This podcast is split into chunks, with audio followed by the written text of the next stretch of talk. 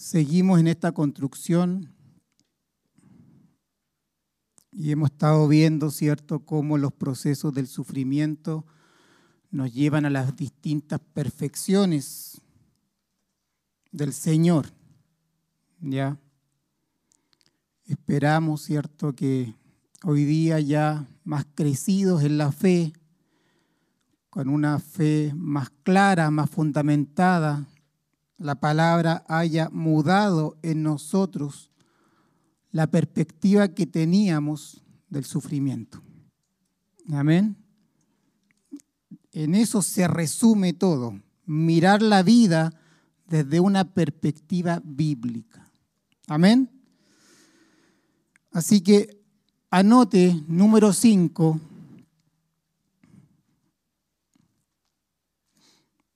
Y hoy día me sorprendí eh, porque el Señor, me imagino que eh, Alberto ha estado inquiriendo en su palabra y cuando uno toca una hebra en la escritura, ¿cierto? Siempre te va a llevar a encontrar eh, lo que los sufrimientos provocan en la vida de las personas, ¿cierto? Él nos habló del consuelo y este punto es, dice así, dice, Dios obra por medio de los sufrimientos para ser de consuelo para otros. Y vamos a leer el texto que hizo referencia Alberto mientras nos ministraba la palabra. Repito, Dios obra por medio de los sufrimientos para ser de consuelo para otros. Abra su Biblia y diríjase a la segunda carta de Pablo a los Corintios, capítulo 1, del versículo 3 al 11.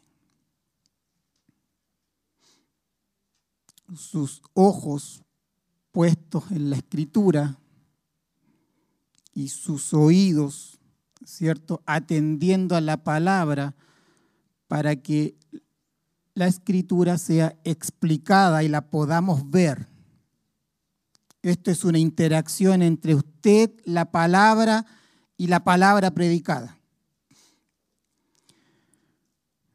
Esta sección tiene por título en muchas de sus Biblias, dice consuelo en las dificultades. En otra dice, Dios de toda consolación. En otra versión dice, acción de gracia por el consuelo de Dios. Gratitud por la ayuda divina.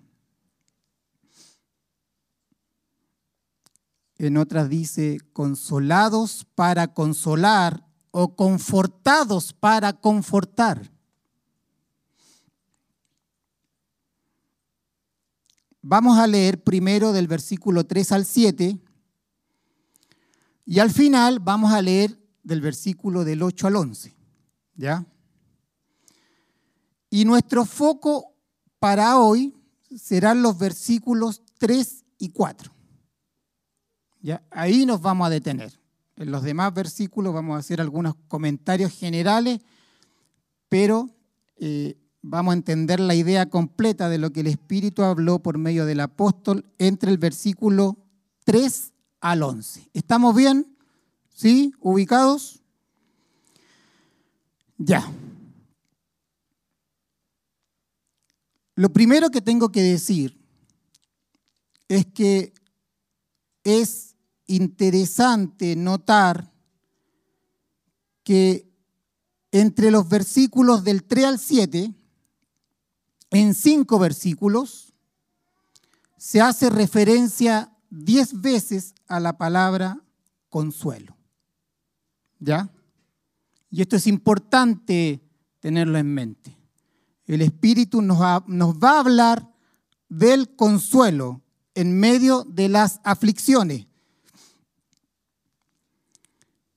Seis de las palabras que hacen referencia al consuelo son sustantivos, que es consolación, ¿ya?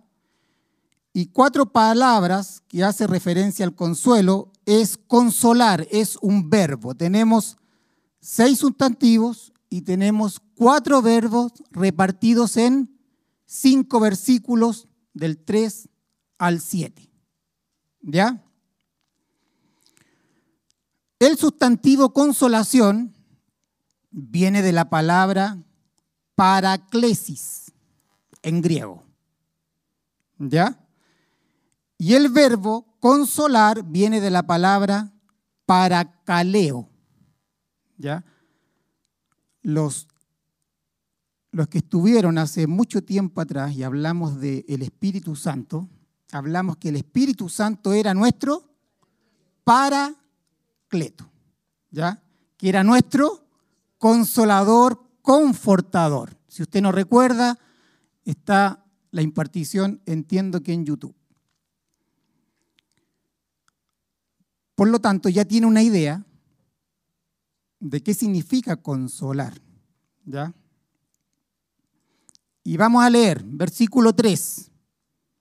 Recuerde, sus ojos en la Biblia, sus oídos escuchando su palabra y orando intensamente en el Espíritu para que mientras escuchamos la explicación de su palabra, usted pueda ver esta palabra en su vida.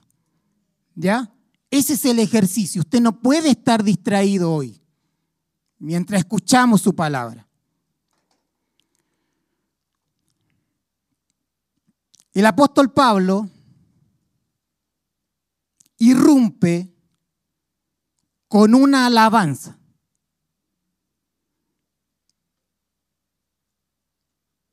Irrumpe con una exaltación hay algo que ha experimentado el apóstol Pablo que lo hace irrumpir en alabanza, estallar en alabanza.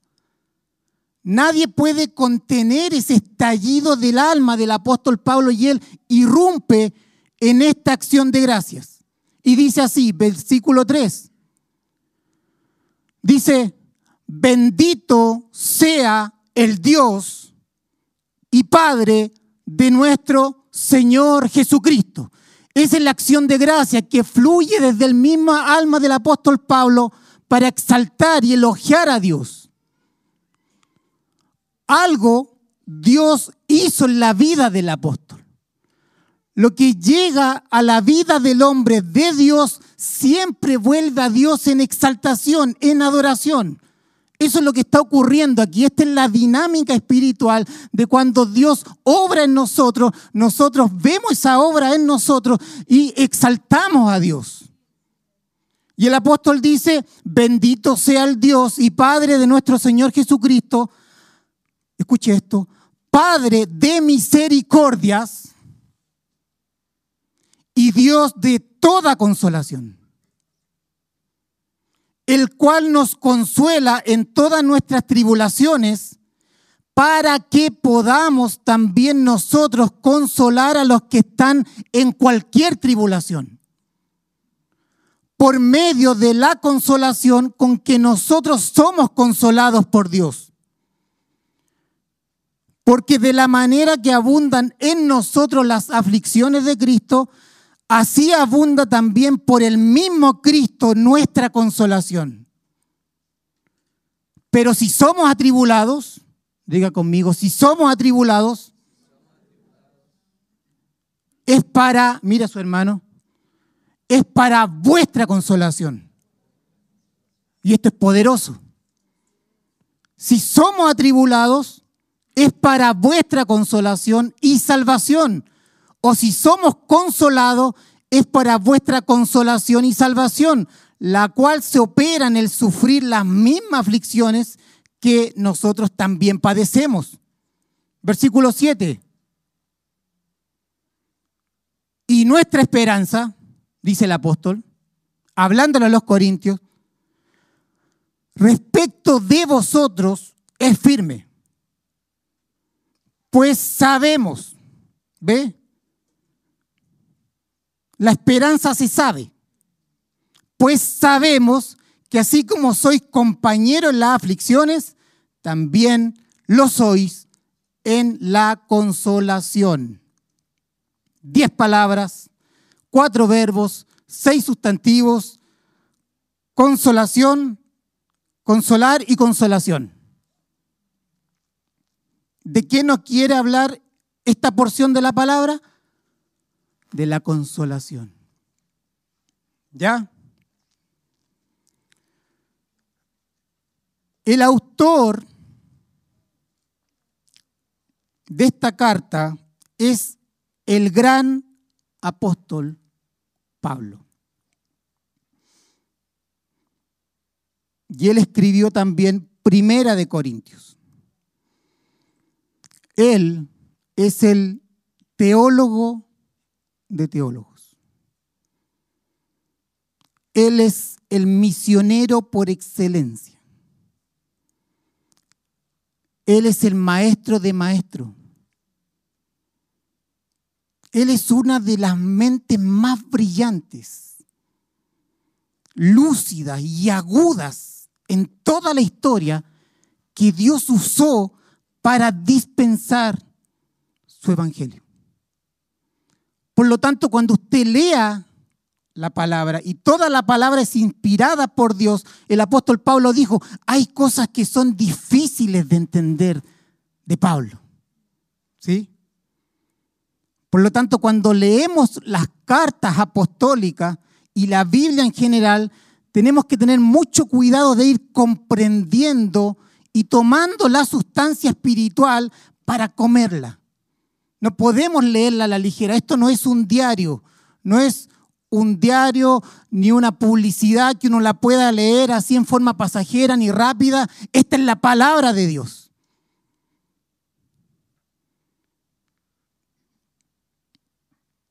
es el principal autor del Nuevo Testamento. Y Pablo le escribe a su querida y amada iglesia en Corinto.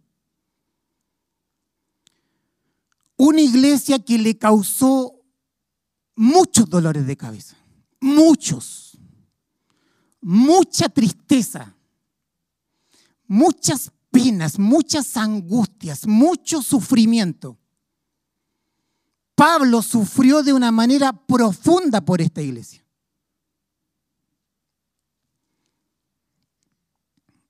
Usted sabe que Corinto era una ciudad con mucha depravación moral, mucha inmoralidad sexual.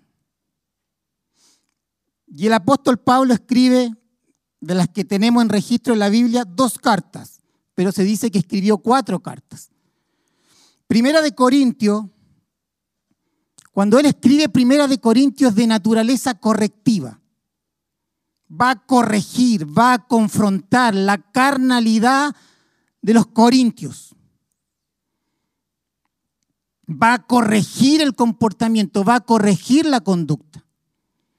Y en Segunda de Corintios, él defiende su apostolado estaban colocando en tela de juicio los falsos apóstoles que se habían inmiscuido en la iglesia, estaban hablando mal del apóstol Pablo. Y él defiende su apostolado.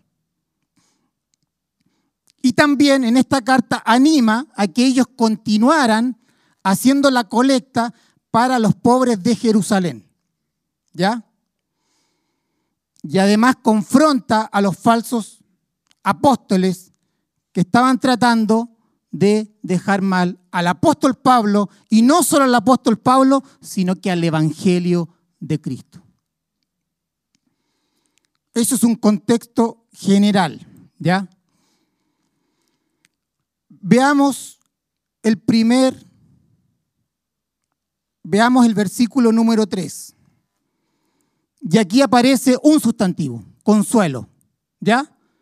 Dice, Bendito sea el Dios y Padre de nuestro Señor Jesucristo, Padre de misericordias y Dios de toda consolación. Ahí aparece el sustantivo.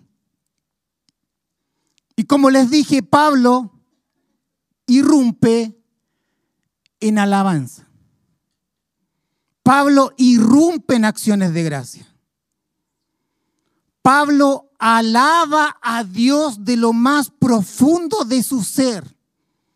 No lo alaba solamente desde el intelecto, lo alaba desde el intelecto, lo alaba desde el corazón, lo alaba de su alma entera y completa, irrumpe en acciones de gracia. El corazón está unido a la mente del apóstol. El corazón no está lejano a lo que sabe el apóstol de Dios. Su alma es uno con Dios, su, su alma es una con la palabra.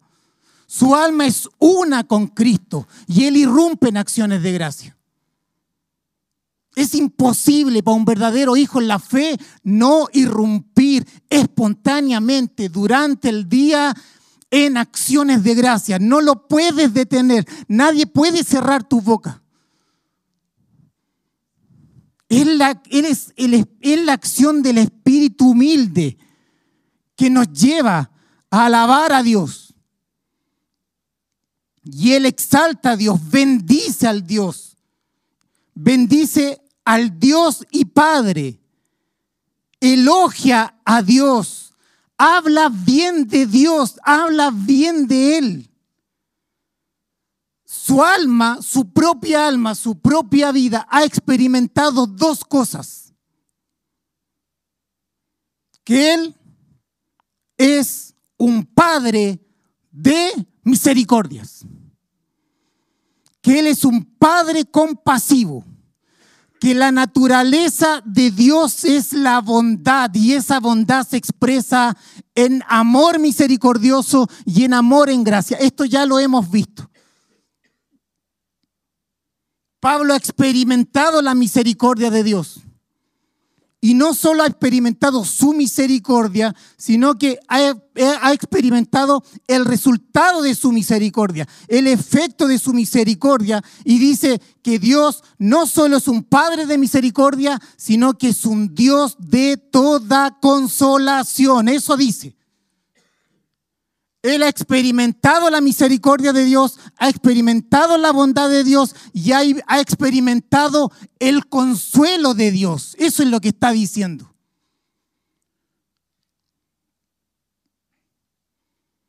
Su alma desde el tiempo de su conversión, que fue una conversión dramática, donde su alma entró en crisis cuando Cristo mismo se le aparece camino a Damasco, ¿cierto? Usted sabe quién era el apóstol Pablo. Era Saulo de Tarso quien perseguía en forma violenta a la iglesia. Y desde el momento de la conversión, Pablo ha experimentado la bondad de Dios.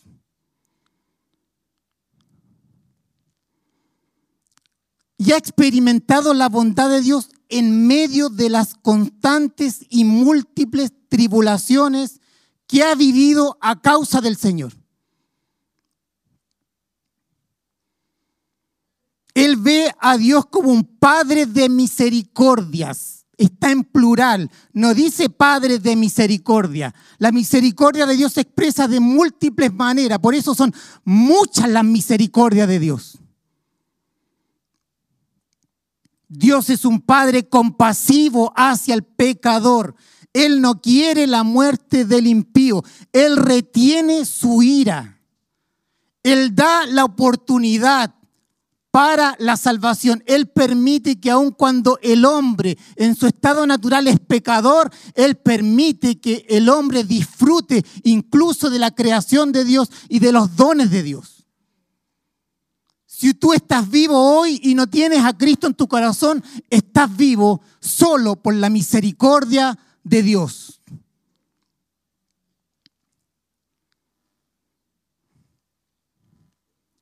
Para Pablo era un padre de misericordias. Pablo dijo en Primera de Timoteo capítulo 1 versículo 13, habiendo yo sido antes blasfemo, perseguidor e injuriador, mas fui recibido a misericordia. Fue recibido por Dios, misericordia singular. Dios es misericordia, expresa su misericordia de muchas maneras.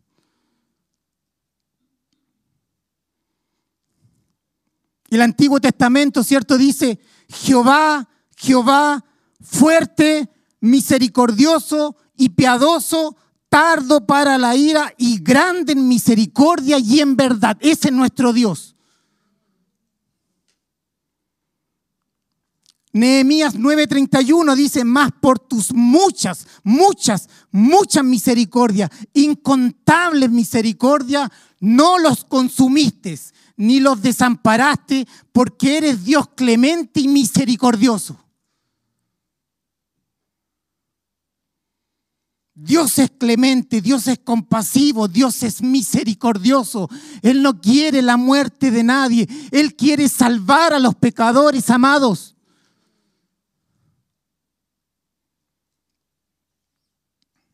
Y el consuelo de Dios es el resultado de su poder infinito y de su amor misericordioso. Y este amor misericordioso, dijimos, nace de su ser mismo, de su bondad infinita. Su bondad se manifiesta en misericordia. Cuando se expresa su misericordia, trae consuelo a la miseria humana. Eso es trae consuelo al alma del pecador.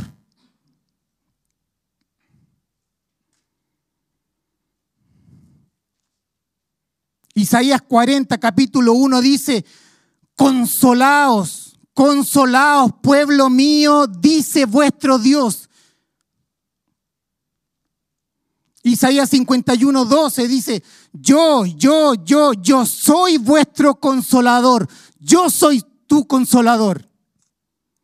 Ese es el título profético de Dios. Yo mismo, en la versión Dios habla hoy, dice, yo mismo te doy ánimo, yo personalmente te doy ánimo. Isaías 66, 13 dice, como aquel a quien consuela su madre, así os consolaré yo a vosotros. Salmo 94, 19. Cuando en mí la angustia iba en aumento, tu consuelo llenaba mi alma de alegría, llenaba mi alma de gozo. Cuando, dice, cuando en mí, en mí la angustia iba en aumento, iba creciendo, tu consuelo llenaba mi alma de alegría. Isaías 41, vuelvo a repetir, dice, consolaos, consolaos, pueblo mío, dice vuestro Dios.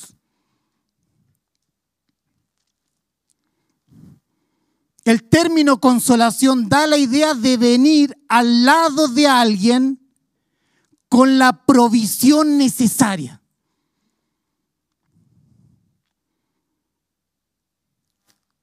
da la idea de venir al lado de alguien con la provisión necesaria.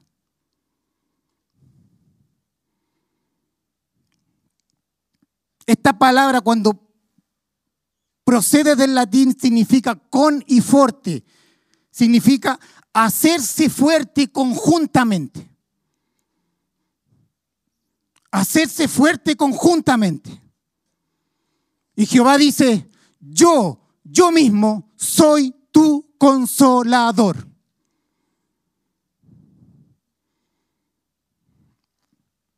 Da la idea de venir al lado de alguien con la provisión necesaria. Da la idea de hacerse fuerte conjuntamente.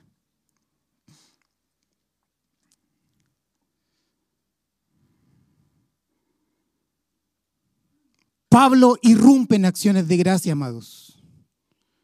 Es inevitable irrumpir en alabanza cuando hemos visto cómo Él ha sido un Padre misericordioso y un Dios de toda consolación. Los ministros de la palabra cantada ni siquiera nos tienen que animar, amados. Es la razón de ser del santo. Debe haber una expresión genuina de nuestra adoración al Padre. Él nos está invitando alabar a Dios.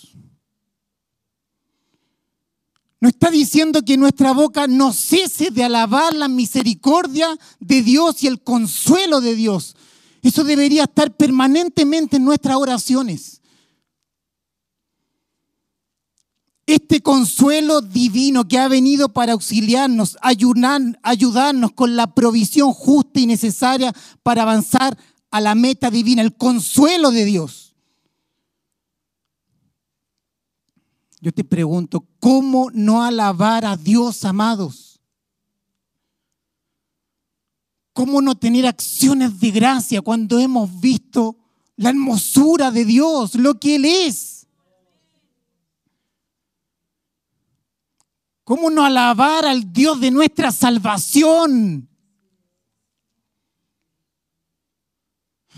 Si Dios es hermoso, sus perfecciones son hermosas, sus atributos son hermosas.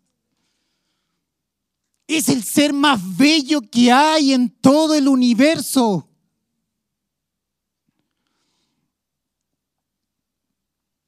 Si pudiéramos resumir si pudiéramos sintetizar, si pudiéramos recapitulizar de alguna manera lo que Dios es para ti, para un verdadero hijo, desde la experiencia de la vida, no desde el intelecto, me quedo con esta frase de cuatro palabras que aparecen en la escritura. Dicen Cantar de los Cantares, capítulo 5, 16. Él dice, y todo el codiciable. Y todo el deseable. Y todo él la dulzura misma. ¿Podría resumir de esta manera lo que Dios es para ti?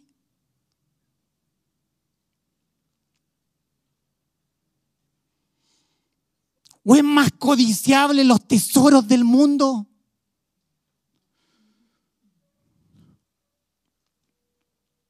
Y todo él codiciable. Si pudiéramos de alguna manera resumir tu alma al máximo, reducir en palabras todo tu ser, sintetizar tu alma, condensar tu alma. Si pudiéramos resumir la suma de todos tus pensamientos, si pudiéramos resumir la suma de todas tus intenciones, si pudiéramos resumir la suma de todos tus afectos y deseos, y resumir todas tus obras, todos tus hechos y todas tus palabras, ¿cuál sería la máxima que sintetiza la respuesta de tu corazón a Dios? Diríamos, el resultado de este resumen de tu alma diría, todo Él y nadie más que Él es codiciable.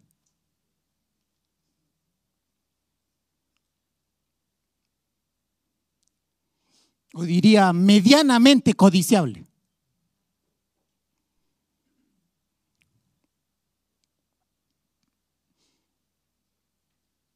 Piensa en esto antes de dormir.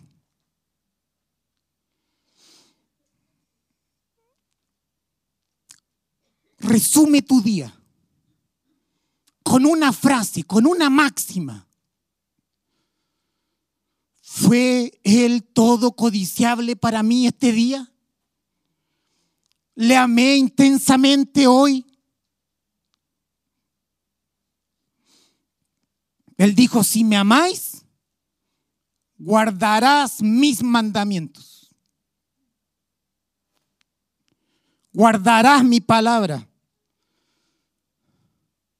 Y usted debe saber que asociado al gran mandamiento, que es el amor, que resume toda la ley, está vinculada a la gran comisión. Siempre están vinculadas. Siempre están vinculadas. El gran mandamiento con la gran comisión. Si amamos a Dios, amamos su causa.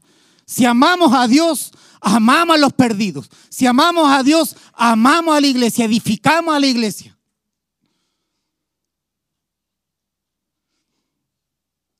Están vinculados. Su causa, su obra en la tierra por medio de la iglesia. Amar a Él es amar la causa de Dios. Para Pablo, Cristo era todo, amados. La causa de Cristo era todo. El llamado de Cristo era todo para Él. Y Él nos dice que Dios es un Dios de toda consolación. ¿Qué significa esta frase? Porque esta frase es poderosa, amados. Significa que Dios es un Dios de toda, toda, toda, toda, toda clase y grado de consuelo. Significa que Dios tiene todos los consuelos a su disposición. Eso significa. No hay ningún consuelo imaginable que falte en Él, ni fuera de Él. Él es el Dios de todo consuelo. Él no tiene algún consuelo. Él tiene todo consuelo. Dios tiene el consuelo justo, preciso, adecuado y eficaz para las diversas pruebas. Él tiene la provisión justa para los infinitos estados de tu alma, para las infinitas necesidades del alma. Para todos los estados de tu alma, altos y bajos, frente a los sufrimientos, hay un consuelo divino, oportuno, justo, para hacerte fuerte en medio del sufrimiento. Dios tiene en angustias leves, en angustias graves, profundas, en angustias donde tu corazón está desgarrado. Dios tiene el consuelo apropiado para sostener, para fortalecer, para animar nuestra alma.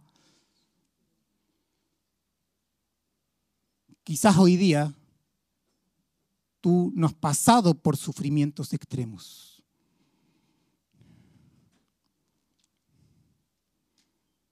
Por lo tanto, es difícil capturar esta palabra. Pero te pido que por amor a los de tu casa y por amor al prójimo tú puedas capturar esta palabra porque esta palabra necesita correr.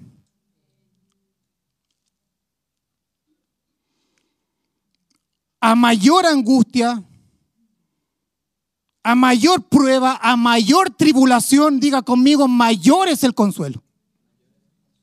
Dios ama a sus hijos.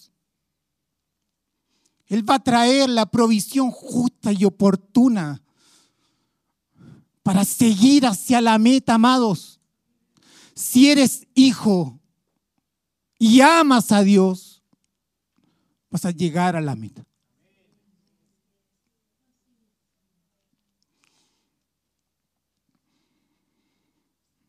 El Señor que da el peso también provee lo necesario para auxiliarnos.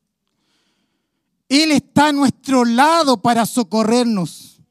Él nos consuela, nos conforta, nos anima, nos fortalece, nos hace vivir la realidad de su paz, en la realidad del gozo, nos impulsa, guarda nuestros pensamientos. El paracleto mismo está en nosotros. No es que esté al lado, está en nosotros, está unido a nosotros. El socorro está más cerca de lo que tú crees. Dios es un Dios de toda consolación. ¿Qué más quiere decir esta frase? Que no vas a encontrar consuelo en ninguna otra parte fuera de Dios. Dios tiene el único don del consuelo. Todo aquel que no tiene a Dios en su vida, que no ha nacido de Dios, que no es hijo de Dios, no puede disfrutar del consuelo divino que proviene de Dios. Dios es el único que puede consolar verdaderamente el alma humana. Y Él tiene el poder para hacerlo.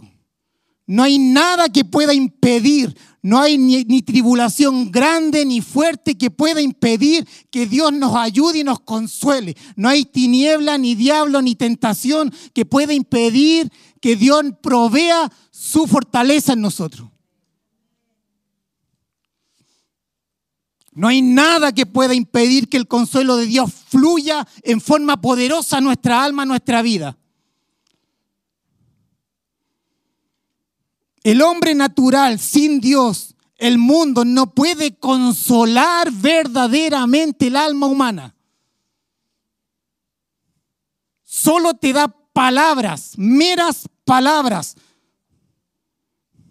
Se apoyan en la medicina porque no pueden tocar el alma humana, porque sobra de Dios.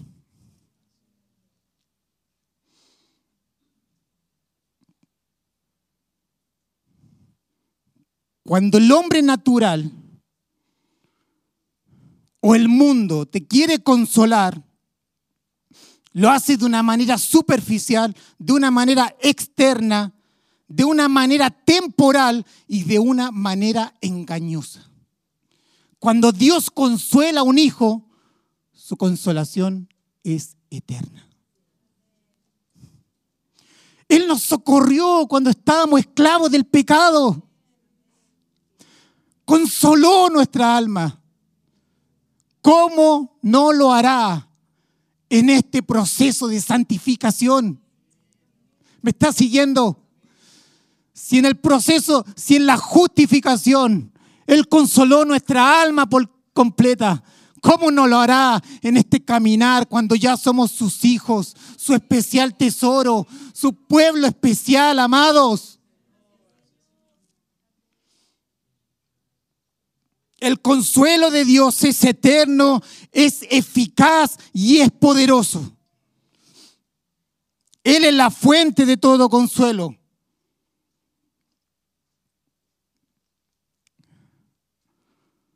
Cristo dijo en Juan 14, 16, esto lo vimos, yo rogaré al Padre y os dará otro consolador, otro consolador, para que esté con vosotros para siempre.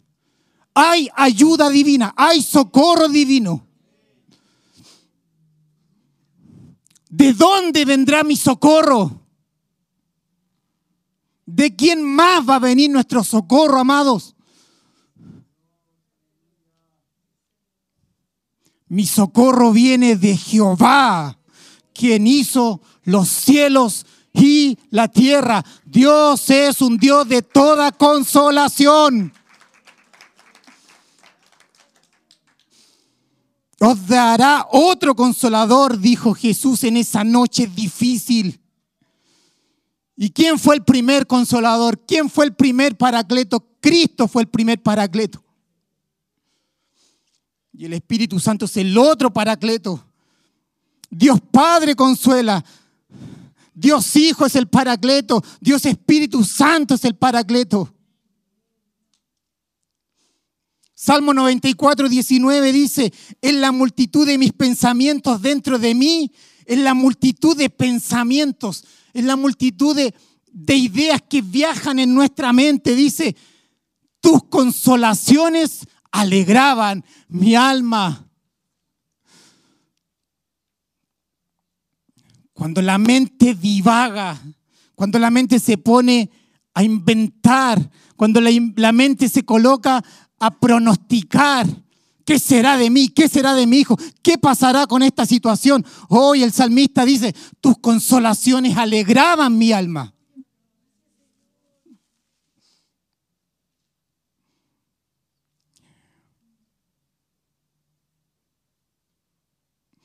¿No te da consuelo saber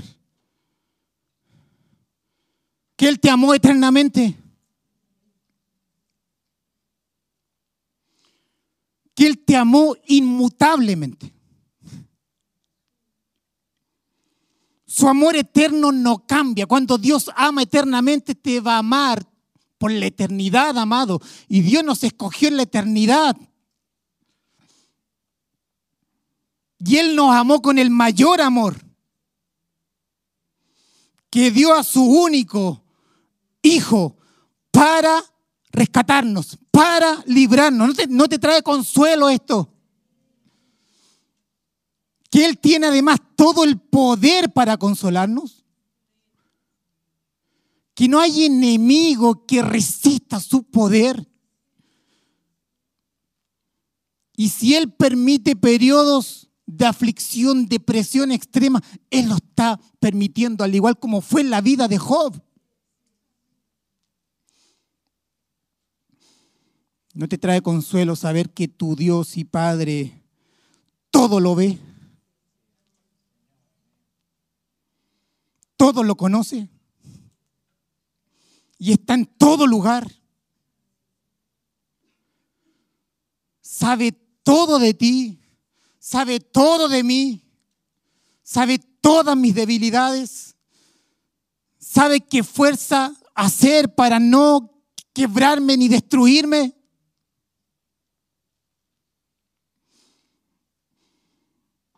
Sabe todo de tus angustias, sabe todo de tus temores, sabe todo de tus problemas, sabe dónde tienes puesto el corazón y tu esperanza sabe por lo que estás pasando. Nadie más lo sabe como Él. Nadie más lo comprende como Él. ¿No te trae consuelo?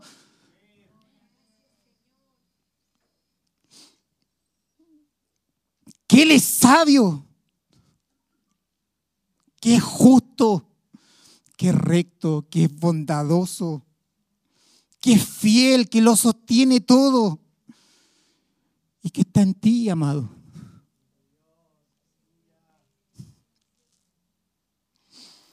Qué consuelo es tener y conocer a este Dios. El mayor problema del mundo, el mayor problema de la iglesia es que no conoce a Dios. No conoce quién es Dios. Tenemos a un Dios muy pequeño, amados.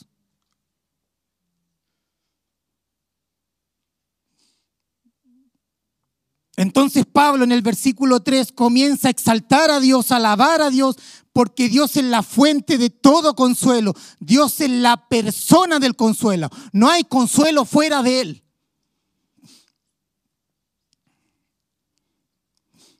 ¿Y qué dice el versículo 4? Tres verbos y un sustantivo en relación al consuelo. Este pasaje es clave.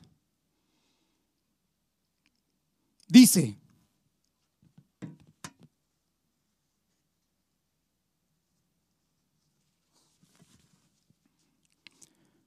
dice, sus ojos en la palabra, sus oídos presto a la palabra.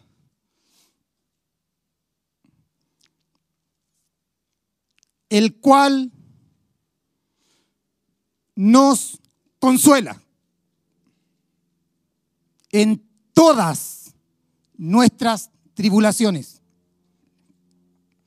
para que podamos también nosotros consolar a los que están en cualquier tribulación, por medio de la consolación con que nosotros somos consolados por Dios, nuevamente.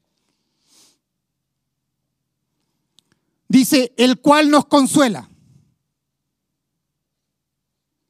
Es un consuelo eficaz produce el efecto por el cual vino. nos consuela. Cuando Dios envía su provisión necesaria, abundante para sostener nuestra vida, Él nos consuela. Es un consuelo activo, eficaz, produce el efecto esperado. Nadie puede decir que el consuelo de Dios no es efectivo. Nadie. Dios nos consuela. Y nos consuela en todas, todas, todas, sin faltar una, en todas nuestras tribulaciones. Ningún hijo de Dios puede decir de Dios que no lo ha consolado, que el consuelo no tuvo el efecto esperado y que se le olvidó consolarte en alguna tribulación.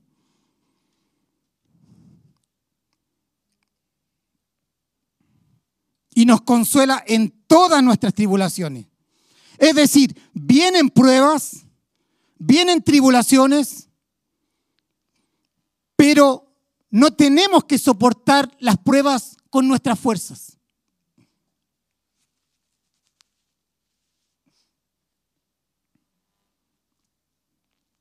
No debemos atravesar las pruebas en el yo, en nuestras fuerzas, porque para eso viene el consuelo divino. Es Dios quien trae la provisión. Es Dios el que nos da la paciencia, upomone, la resistencia. Es Dios el que nos da el gozo, la paz. No es en nuestra fuerza, no resistimos en nuestras fuerzas. Cuando soy débil, entonces soy fuerte. Es Dios quien nos consuela. Es Dios que trae valor. Es Dios el que fortalece. Es Dios el que anima nuestra alma para no solo aceptar la prueba en fe, sino salir victorioso en medio de la prueba.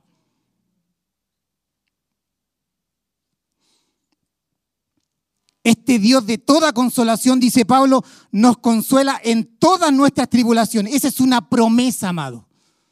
Nos consuela en todas. Es una promesa divina, no hecho por hombre, hecho por Dios mismo, el soberano Rey del universo. El Dios de toda consolación nos consuela en todas nuestras tribulaciones. ¿Lo está entendiendo? El Dios de toda consolación nos consuela en todas las tribulaciones. Dios nunca deja de ser bondadoso con sus hijos. Él tiene cuidado de nosotros. Él ha prometido amarnos en todo tiempo. Él dijo en Isaías 41:10, no temas, porque yo estoy contigo.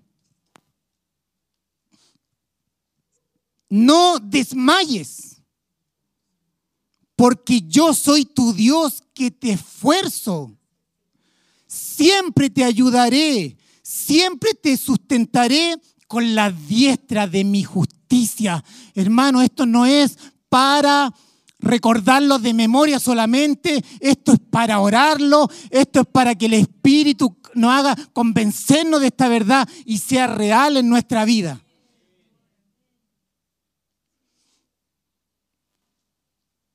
¿Cómo podemos carecer de consuelo? Si es el Dios de todo consuelo. Salmo 37, 28 dice, y no desamparará a sus santos. Para siempre serán guardados. Aquel que no escatimonia a su propio Hijo, por ello es un Dios y Padre de consuelo, misericordioso. ¿Cómo no nos va a socorrer en todas nuestras angustias, en todas nuestras tribulaciones.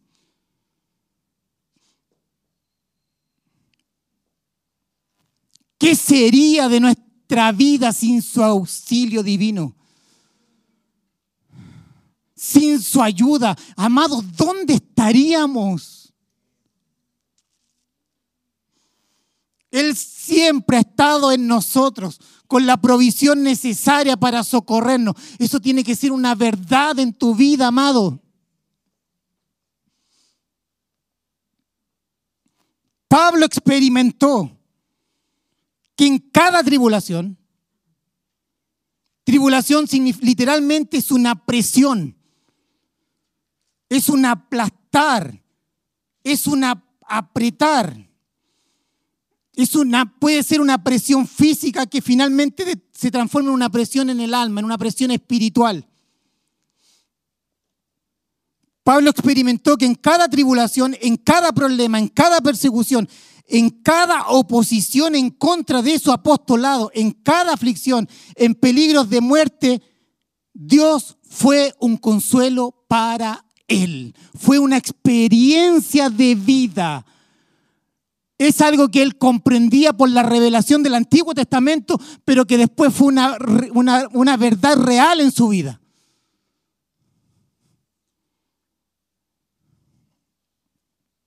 Yo quiero ser consolado por un santo de esta manera.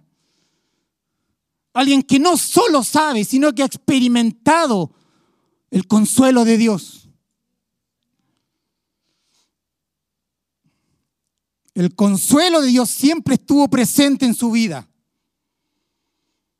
La consolación de Dios fue la experiencia continua del apóstol. Y también debe ser así en tu vida, amado. Una experiencia continua de que Dios está en ti, consolándote, animándote por su espíritu en nosotros para seguir avanzando para vivir en victoria. Ahora, ¿cuál es el propósito último del consuelo de Dios en nuestra vida?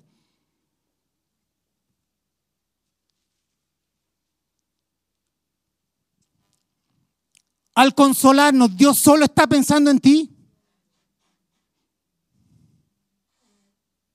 ¿Será que el alma del hombre es un fin en sí mismo para la obra del consuelo divino? o es un medio para un fin? ¿Qué dice el apóstol? ¿Cuál ha sido su experiencia de vida? Él dice, estamos en el versículo 4, ¿para qué? Para que podamos también nosotros consolar a los que están en cualquier tribulación. Por medio de la consolación con que nosotros somos consolados por Dios. Diga conmigo, Dios está obrando en mi vida para obrar a través de mi vida. Dios está conformando a su Hijo en ti para hacer la obra de su Hijo en la tierra. Id y haced discípulo a todas las naciones. Despertar a los muertos y edificar a los santos. El Evangelio no es para que quede en ti. La gracia divina no es para que quede en ti. El consuelo divino no es para que quede en ti. Es para que fluya y consolar a los que están atribulados. Debe correr, el Evangelio siempre debe correr, amado. El Evangelio debe salir de nuestras casas. El Evangelio tiene que pasar más allá de mi vida. Si lo veo generacionalmente, tiene que correr a través de la vida de mis hijos, a través de mis nietos y de mis bisnietos. Tiene que correr el Evangelio, tiene que correr a mis vecinos, se tiene que extender, porque el Evangelio es poderoso, amados. Dice, haced discípulos a todas las naciones.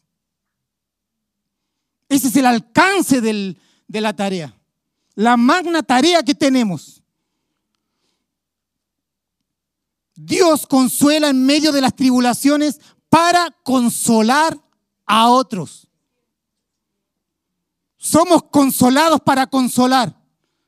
Somos confortados para confortar. Ese es el deber santo. Esa es la responsabilidad que nos está diciendo la palabra. Y como lo dice este punto, Dios obra por medio de los sufrimientos para ser de consuelo para otros. Dios equipa a los hijos, trabaja en su alma, consuela sus vidas, pero ¿para qué? Para consolar. Pablo se ve como un canal, Pablo se ve como un medio por el cual el consuelo divino debe fluir, debe fluir a otros. El sufrimiento, las tribulaciones fueron la materia prima para tener un gran depósito de consuelo divino para que fluya a otros. Por lo tanto, no se trata solo de ti, sino que se trata de los otros. La vida de Pablo era un canal donde fluía un gran caudal de consuelo. Era un canal ancho y profundo, elaborado por Dios mismo a través de los sufrimientos de Pablo. A mayor sufrimiento, mayor consuelo. Y a mayor consuelo, más equipado está el santo para consolar a otros. A mayor sufrimiento, más equipado para sufrir con otros, para ir y estar al lado del otro. Para llegar con la provisión divina y oportuna en nuestros hermanos. Podemos consolar, todos hemos pasado por diversas situaciones, diversos sufrimientos, ¿cierto? Por lo tanto, la iglesia está equipada para sostener a los hermanos atribulados en diversas pruebas. Son muchas tribulaciones, pero un consuelo.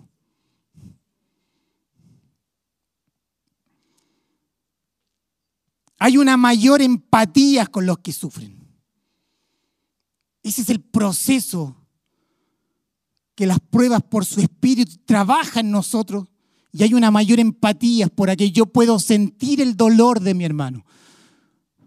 Yo puedo ver cuando mis hermanos los miércoles oran por sus hijos por salvación y veo ese dolor, ese sufrimiento, ese derramar de su alma y lo hago mío para interceder junto con ella y orar por salvación de su casa. Hay una empatía espiritual. Es un consuelo que nace de un espíritu humilde para consolar misericordiosamente a otros. Si eres orgulloso, no puedes consolar a otro porque estás viviendo en tu vida, ensimismado.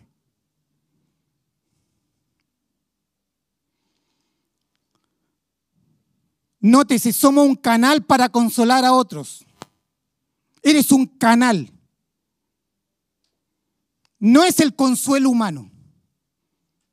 No es el consuelo que nace de la voluntad humana. No es el consuelo en la fuerza humana. No son las palabras de humana sabiduría que va a consolar el alma del que está en prueba y atribulado. No son las meras palabras, es el consuelo divino que es eficaz, nos consuela. El consuelo divino y el santo por experiencia divina es un canal y va a consolar a otros con ese mismo consuelo divino. Es compartir con los otros lo que se nos ha dado en gracia. Es un tesoro eso, amados.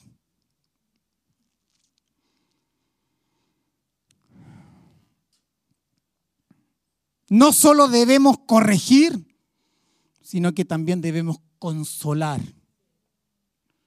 No solo debemos confrontar, sino que debemos abrazar, orar, consolar, prestar la ayuda. Y Dios siempre va a tener a alguien en la iglesia para consolar de manera justa y oportuna en tus distintos estados de la vida. Es dar las palabras de consuelo divinas. Es orar por los hermanos. Es acompañarlo en el dolor. Es estar presente.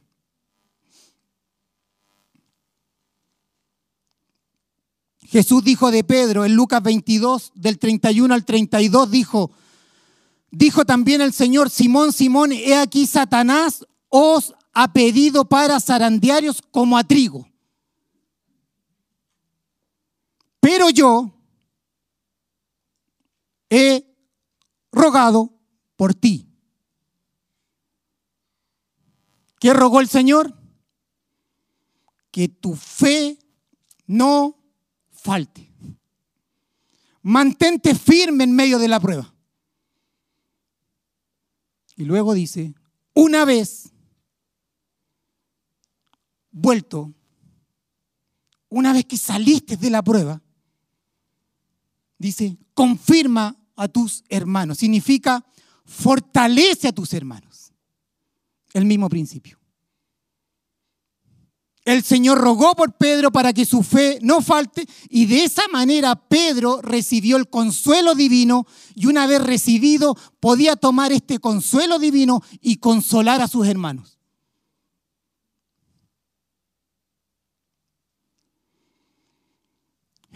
¿Sabes que la iglesia de Corintios le trajo mucho dolor a Pablo? Ya lo dije. Mucha tristeza,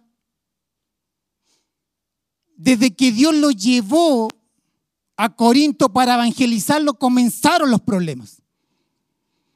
Eso significa que muchas veces vamos a sufrir para proclamar el Evangelio de Cristo. Así fue la vida de Jesús, así fue la vida del apóstol Pablo, así ha sido el testimonio del crecimiento de la iglesia. Sufrimiento para proclamar las verdades del Evangelio. Ve a la iglesia primitiva. En Hechos capítulo 18, del 1 al 17, no lo vamos a leer todos. Pablo llegó a Corintio y dice el versículo 4, y discutía en la sinagoga todos los días, todos los días, todos los días de reposo, y persuadía, trataba de convencer a judíos y a griegos del Evangelio de Cristo. Había un trabajo evangelístico discutía, persuadía tanto a judíos y griegos. Versículo 5 dice, Pablo estaba entregado por entero, completamente a la predicación de la palabra. Había un trabajo arduo ahí, testificando a los judíos que Jesús era el Cristo. Versículo 6, pero poniéndose y blasfemando estos, los judíos, Pablo dijo, ahora me voy a los gentiles. Versículo 8 dice, y Crispo, el principal de la sinagoga, creyó en el Señor con toda su casa.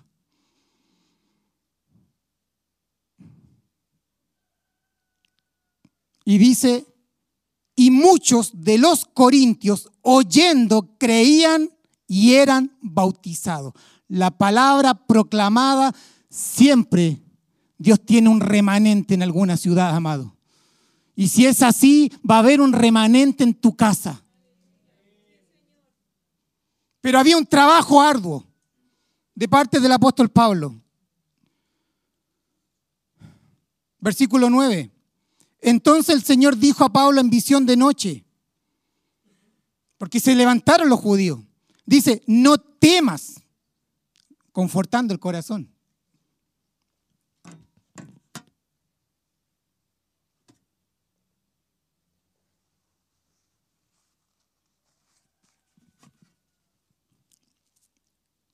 Dice, no temas, sino habla.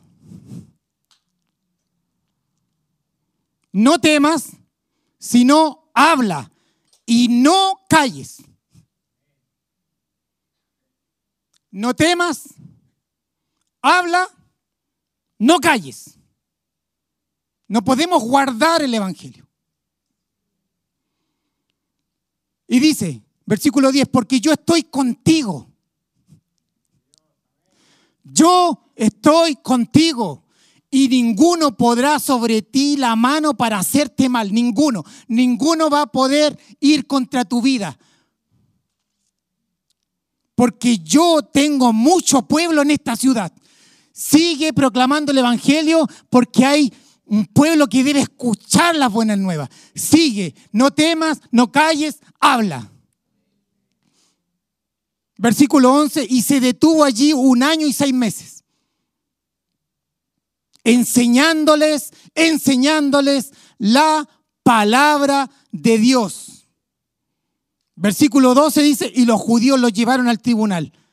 De esta manera, Dios llevó a Pablo para que naciera una iglesia local en Corinto.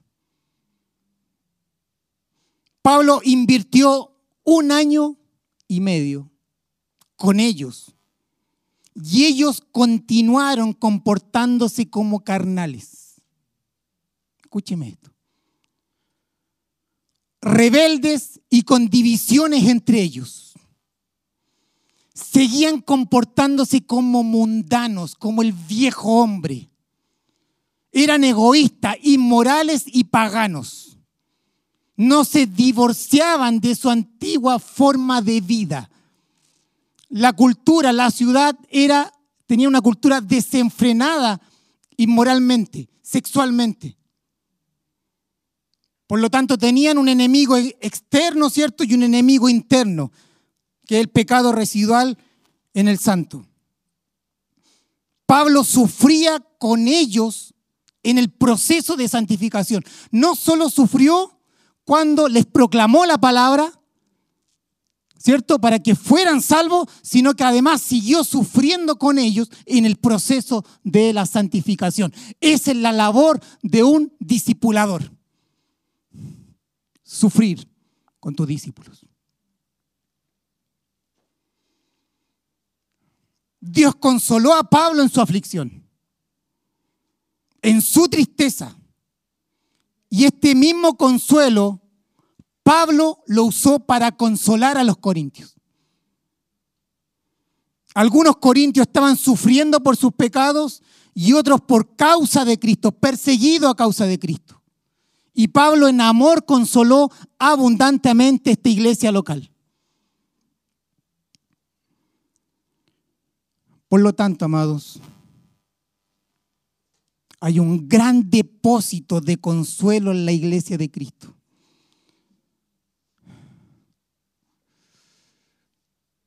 Porque todos fuimos llamados a sufrir por Cristo. Y Dios nos consuela para consolarnos entre nosotros. No es para guardarlo en forma egoísta para nosotros mismos. Así como hemos sido receptores de la bondad de Dios, esa bondad debe ser canalizada a otros. Ese es el principio. Dijimos que la palabra consuelo que procede del latín es con y forte. Es hacerse fuerte conjuntamente. No es hacerse fuerte individualmente. Este proceso yo lo vivo solo. No. Es hacernos fuerte conjuntamente con la fuerza que nos dio Dios mismo. El vocablo da la idea de que una parte fortalece a la otra. Eso es. Pero tienes que dejarte consolar. Tienes que aceptar la ayuda con un espíritu humilde para recibir el consuelo de parte de los santos. El orgullo muchas veces no va a dejar que te consuelen.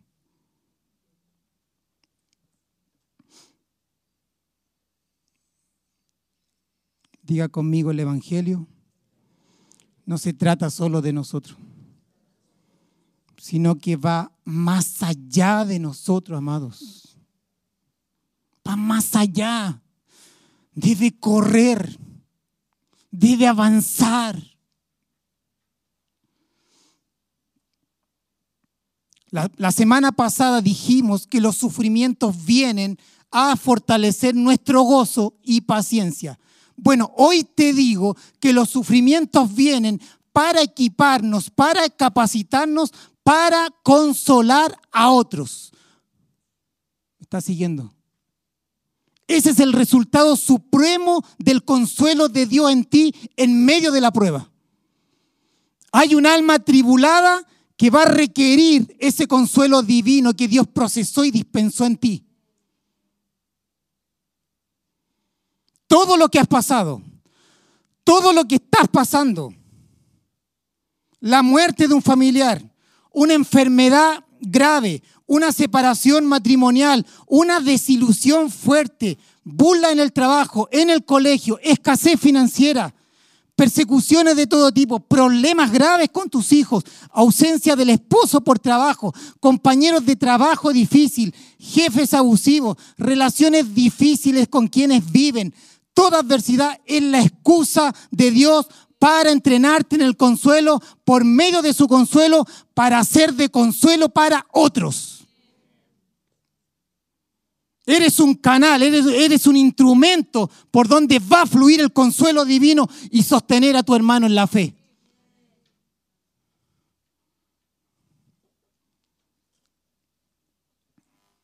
Incluso en más, si estás sufriendo a causa de pecados deliberados, Dios siempre consuela el corazón de un hijo arrepentido. Mira a David.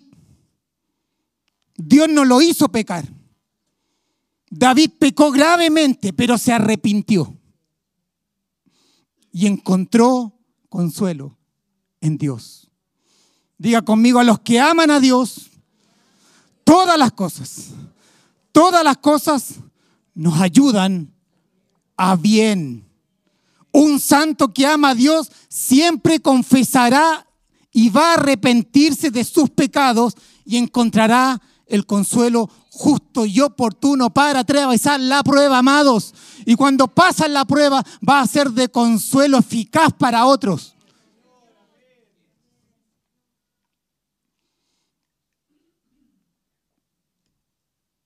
Deja leer los versículos siguientes hasta el 7.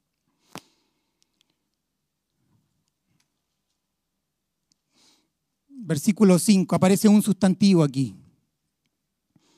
Dice, porque de la manera que abundan en nosotros, abundan en nosotros las aflicciones de Cristo, nótese, abundan en nosotros las aflicciones de Cristo, quiere decir que si no estamos sufriendo a causa de Cristo hay un problema en nosotros. Porque el mundo no está distinguiendo quién es Cristo y quién no es Cristo.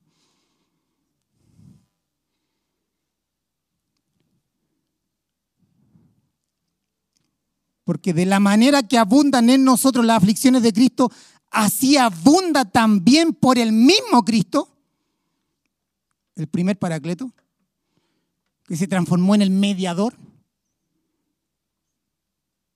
Dice, por el mismo Cristo, nuestra consolación. Si hay aflicciones, hay consolación. Samuel Rutherford Lea su biografía. Pastor y teólogo, presbiteriano escocés del siglo XVII. Exiliado, sufrió mucho porque no lo dejaron ejercer el pastorado. Entre otras cosas. Escribió a uno de sus amigos, dice, Dios te ha llamado al lado de Cristo. Y la tempestad sopla ahora sobre el rostro de Cristo en esta tierra escuchando? Dios te ha llamado al lado de Cristo y la tempestad sopla ahora sobre el rostro de Cristo en esta tierra. Y puesto que estás con Él, no puedes esperar estar al socaire o en la ladera soleada del cerro. Te esperan tribulaciones. A mayor Cristo, mayor tribulación. A mayor Cristo, mayor persecución. Así como sufrió Cristo, el creyente sufrirá también. Es la marca distintiva del creyente, que está unido a Cristo. Está sufriendo por los santos. Está sufriendo porque tus hijos no han arribado a la salvación. Está sufriendo por tus discípulos, porque ves apatía en ellos. Estás sufriendo por tus padres, estás sufriendo por tus amigos. Se están burlando en la universidad por ti, en el trabajo por ti. ¿Por qué? Porque hablan la verdad. Y el mundo, así como persiguió a Cristo, va a perseguir a los santos, a los que están unidos a Cristo.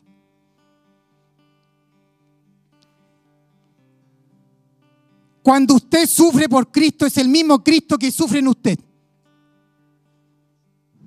Y así Cristo completa en su cuerpo, en la iglesia, las aflicciones que faltan para edificar la iglesia. Diga conmigo, Cristo y la iglesia son uno. Cristo en la cabeza, su cuerpo, la iglesia. Si el miembro sufre,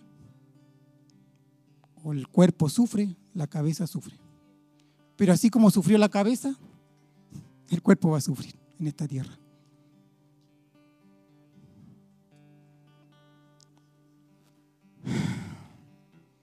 Cristo le dijo a Saulo, a Saulo, ¿por qué me persigues?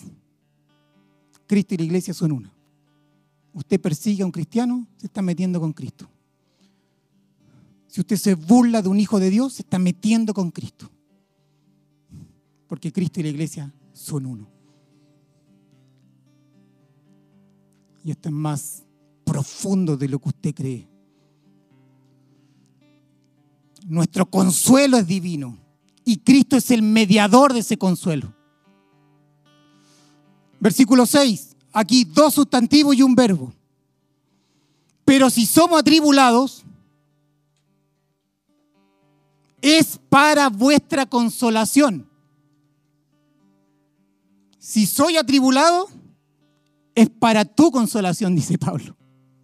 Todo lo que he vivido, todas las afrentas y persecuciones, es para vuestra consolación. No se estaba mirando él, estaba mirando a la iglesia. Que va a ser una comida nutritiva, abundante, para aquel que está pasando una dificultad.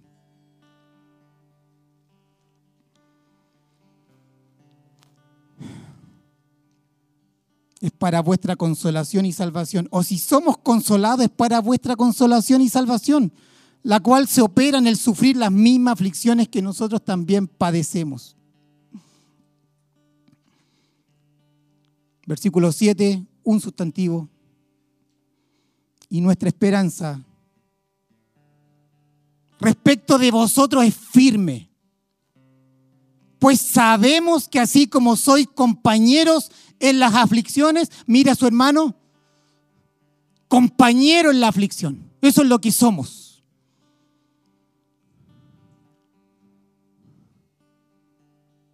También lo sois en la consolación. Pablo termina esta acción de gracias con la esperanza firme respecto del futuro de la iglesia,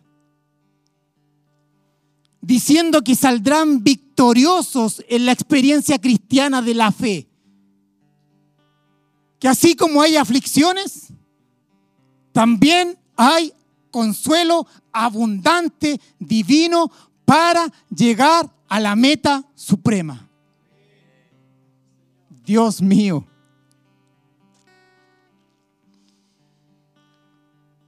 Y nosotros mirando nuestras miserias, cada, cada vez que ves tu alma en tus fuerzas, te vas a ver miserable, amado. Porque solo no vas a poder. En tus fuerzas no podemos. Por eso alguien de espíritu humilde, amado, abraza a Cristo. Abraza. No encuentra nada en su alma y se vuelve a Cristo completamente. Excava, excava, excava, excava y no hay nada bueno. Humildad. Y cuando terminas de excavar, abrazas a Cristo.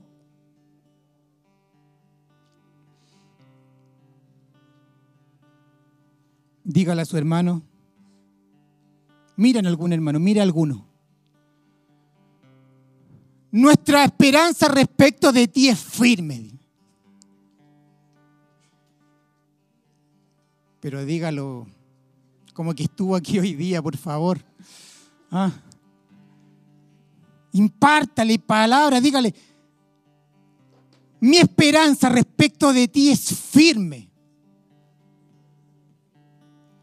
Sé que somos compañeros de aflicción, pero también en la consolación.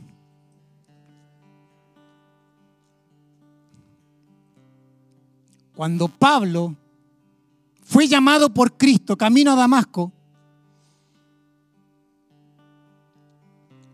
le dijo a través de Ananías, en Hechos 9:15, el Señor le dijo, ve, porque instrumento escogido me es este. El perseguidor se transformó en perseguido. El Saulo perseguidor se transformó en perseguido. Así cambia la vida. Cuando Cristo llega a nuestro corazón. Instrumento escogido me es este para llevar mi nombre, mi nombre, en presencia de los gentiles y de reyes y de los hijos de Israel.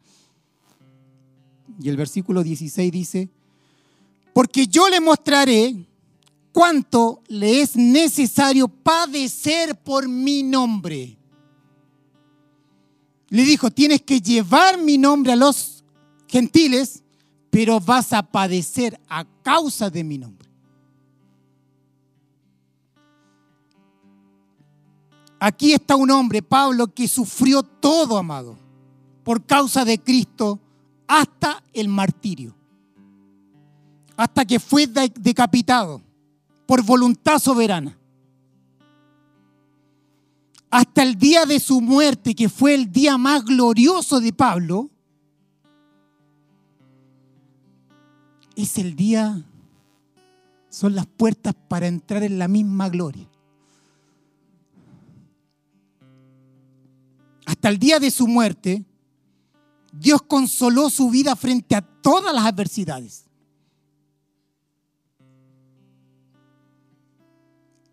Pablo siempre experimentó el consuelo divino. No lo podían derribar.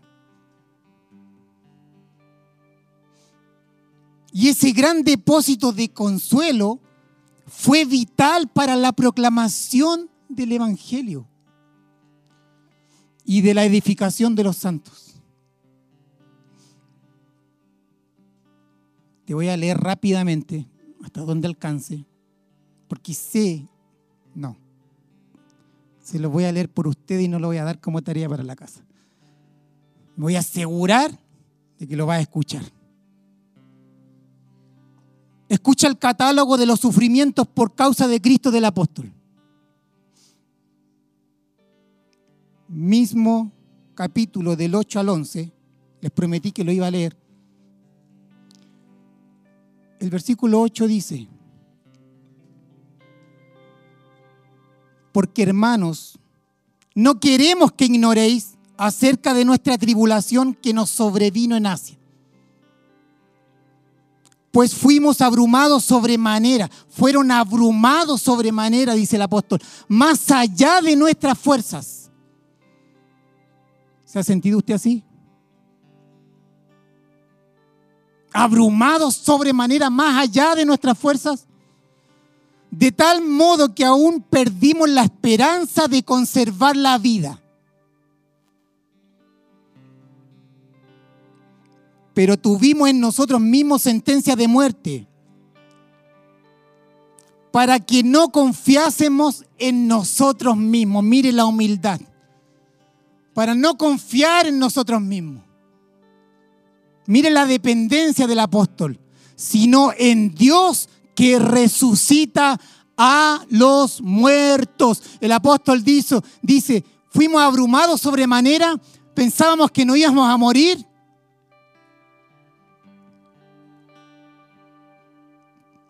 Pero dice que vino para que no confiásemos en Él, en sus fuerzas, sino en Dios. Siempre las tribulaciones te llevan de vuelta a Dios de una manera más poderosa, amado. Y dice, el cual nos libró y nos libra, y en quien esperamos que aún los librará de tan grande muerte.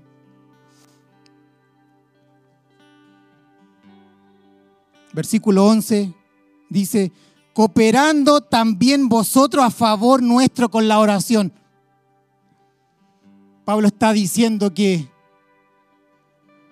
la iglesia intercedió por él para fortalecer su vida. Aquí vemos la humildad del apóstol,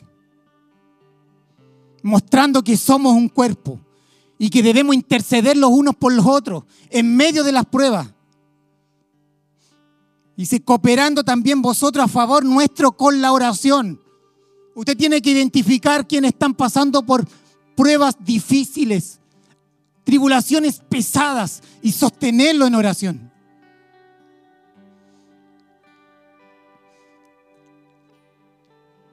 Para que por muchas personas sean dadas gracias a favor nuestro por el don concedido a nosotros por medio de muchos. Primera de Corintios capítulo 4, del 9 al 13 dice, porque según pienso, estamos viendo el catálogo de los sufrimientos del apóstol Pablo. Y en la medida que usted lo escuche, usted va, a ver el gran depósito de consuelo que Dios mismo trabajó en la vida del apóstol.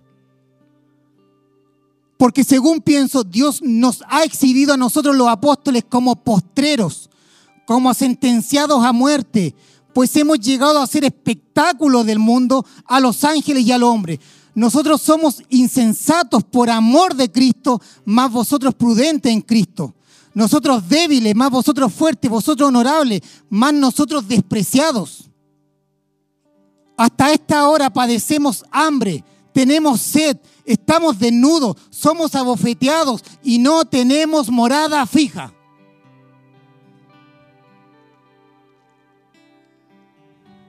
Nos fatigamos trabajando con nuestras propias manos nos maldicen y bendecimos.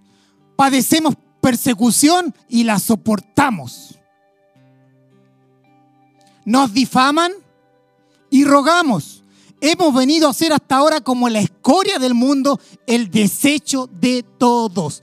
Ese es el sufrimiento del apóstol Pablo. Segunda de Corintios capítulo 4 del 7 al 11 pero tenemos este tesoro en vasos de barro para que la excelencia del poder sea de Dios y no de nosotros. Esto es, esto es profundo, amado. Dios tiene que brillar a través de nosotros. Que estamos atribulados en todo, más no angustiados. En apuros, más no desesperados. Perseguidos, más no desamparados. Derribados, pero no destruidos, llevando en el cuerpo siempre por todas partes la muerte de Jesús, para que también la vida de Jesús se manifieste en nuestros cuerpos, porque nosotros que vivimos siempre estamos entregados a muerte por causa de Jesús, para que también la vida de Jesús se manifieste en nuestra carne mortal. Segunda de Corintios 6, 4 al 10 dice, antes bien nos recomendamos en todo como ministro de Dios en mucha paciencia en tribulaciones, en necesidades, en angustias, en azotes, en cárceles, en tumultos, en trabajo, en desvelo, en ayunos, en purezas, en ciencia, en longanimidad, en bondad, en el Espíritu Santo, en amor sincero, en palabra de verdad, en poder de Dios, con armas de justicia a diestra y a siniestra, por honra y por deshonra, por mala fama y por buena fama, como engañadores, pero veraces, como desconocidos, pero bien conocidos, como moribundos, mas he aquí vivimos, como castigados, mas no muertos, como entristecidos, mas siempre gozosos, como pobres, mas enriqueciendo a muchos, como no teniendo nada, mas poseyéndolo todo.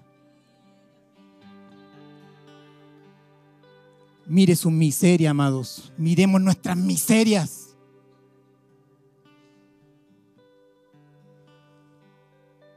Segunda de Corintios 11 del 23 al 29. ¿Somos ministros de Cristo? Pregunta el apóstol. Como si estuviera loco hablo. Yo más, en trabajos más abundantes, en azotes sin números, en cárceles más, en peligros de muerte muchas veces. De los judíos cinco veces he sido recibido, he recibido 40 azotes menos uno. Tres veces he sido azotado con varas una vez apedreado, tres veces he padecido naufragio. Una noche y un día he estado como náufrago en, el, en alta mar. En caminos, muchas veces, en peligros de ríos, en peligros de ladrones, en peligros de los de mi nación, peligro de los gentiles, peligro en la ciudad, peligro en el desierto, peligro en el mar, peligro entre falsos hermanos, son los más peligrosos. Cuídese de los falsos hermanos. En trabajo y fatiga, en muchos desvelos, en hambre y sed, en mucho ayuno, en frío y desnudez. Y además de otras cosas, lo que sobre mí se agolpa cada día. Mire, escuche esto. La preocupación por todas las iglesias. Y además de otras cosas, la lista podría seguir él dice, lo que sobre mí se agolpa cada día es la preocupación por los santos. Puede mirar el corazón del apóstol, su entrega. ¿Quién enferma y yo no enfermo? ¿A quién se le hace tropezar y yo no me indigno? Dice el apóstol. Segunda de Corintios, capítulo 12, del 7 al 10. Y para que la grandeza de las revelaciones no me exaltase desmedidamente, me fue dado un aguijón en mi carne, un mensajero de Satanás que me abofetee para que no me enaltezca sobremanera. Respecto a lo cual tres veces he rogado al Señor que lo quite de mí y me ha dicho, bástate mi gracia, porque mi poder se perfecciona en la debilidad. Por tanto, de buena gana me gloriaré más bien en mis debilidades para que repose sobre mí el poder de Cristo. Por lo cual, por amor a Cristo, me gozo en las debilidades. Él se veía como nada, amados. Dependía completamente de Dios. Por amor a Cristo me gozo en las debilidades, en afrentas, en necesidades, en persecuciones, en angustia, porque cuando soy débil, entonces soy fuerte. Este hombre que sufrió toda su vida por el Evangelio desde que Cristo lo llamó, Comienza la segunda carta a los Corintios después de la salutación con una acción de gracias, amados. Irrumpen acciones de gracias. Debido a la infinita bondad de Dios, dispensada en medio de todas las tribulaciones. ¿Para qué? Para el beneficio de la iglesia el depósito de consuelo en la vida del apóstol era tan grande que fue de consuelo para el crecimiento de la iglesia primitiva, amados. Usted ve cómo crece la iglesia el primer siglo. Un hombre que lo dio todo. Un hombre que respondió al llamado de Cristo. Un hombre que fue trabajado, que sus músculos espirituales fueron trabajados en medio de la aflicción para sostener a otros. A mayor sufrimiento, mayor consuelo para otros.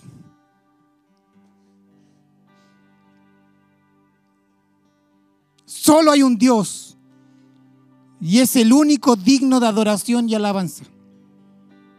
Y el apóstol dice, bendito sea el Dios y Padre de nuestro Señor Jesucristo, Padre de misericordias y Dios de toda consolación, el cual nos consuela en todas nuestras tribulaciones, para que podamos también nosotros consolar a los que están en cualquier tribulación por medio de la consolación con que somos nosotros consolados por Dios. Dios obra por medio del sufrimiento para que sus hijos crezcan en humildad. Dios obra por medio del sufrimiento para crecer en los principales medios de gracia. Dios obra por medio de los sufrimientos para probar nuestra fe. Dios obra por medio de los sufrimientos para fortalecer nuestro gozo y paciencia y Dios obra por medio de los sufrimientos para ser de consuelo para otros. Nos ponemos de pie. Bendito Dios. Bendito sea el Dios y Padre de nuestro Señor Jesucristo. Y diga conmigo, Padre de misericordias y Dios de toda consolación. Padre, te damos gracias por tu palabra. Tu palabra ha sido hablada, predicada y oramos para que tenga el fruto esperado en los santos y en aquellos que no te conocen. En Cristo Jesús. Amén.